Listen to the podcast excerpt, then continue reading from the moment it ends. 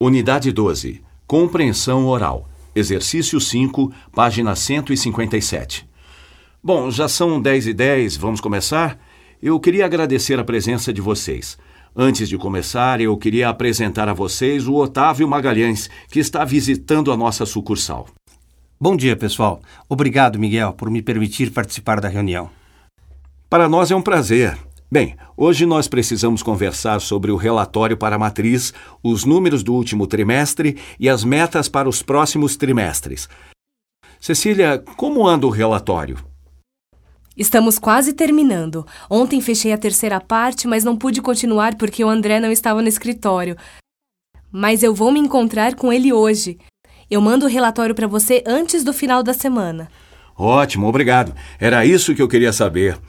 Se não tem mais nada sobre o relatório, vamos passar adiante. Os números do último trimestre não foram muito bons.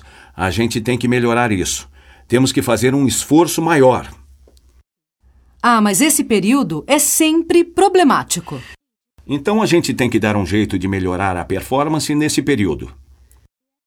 Eu não sei se dá para melhorar. É assim todo ano. A gente trabalha, mas esses números. Ah, eu acho. Desculpe, Clara. Eu acho que isso tem a ver com acesso aos bairros. Eu não acho não, Cecília. Eu acho que esse período é problemático por outros motivos. As pessoas ainda estão pagando as compras de Natal. Além disso, tem muita coisa em fevereiro: carnaval, volta às aulas. Quando chega março, ninguém mais tem dinheiro. Eu mesmo não comprei nada em março. Uma pobreza só. é, eu também não.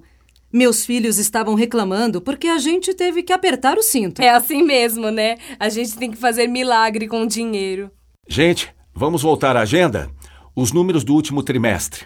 Eu quero sugerir um estudo para entender essa tendência. Heitor, você se encarrega disso? Tudo bem. Mais alguma coisa sobre esses números? Não? Então vamos para o próximo item: as metas para os próximos trimestres.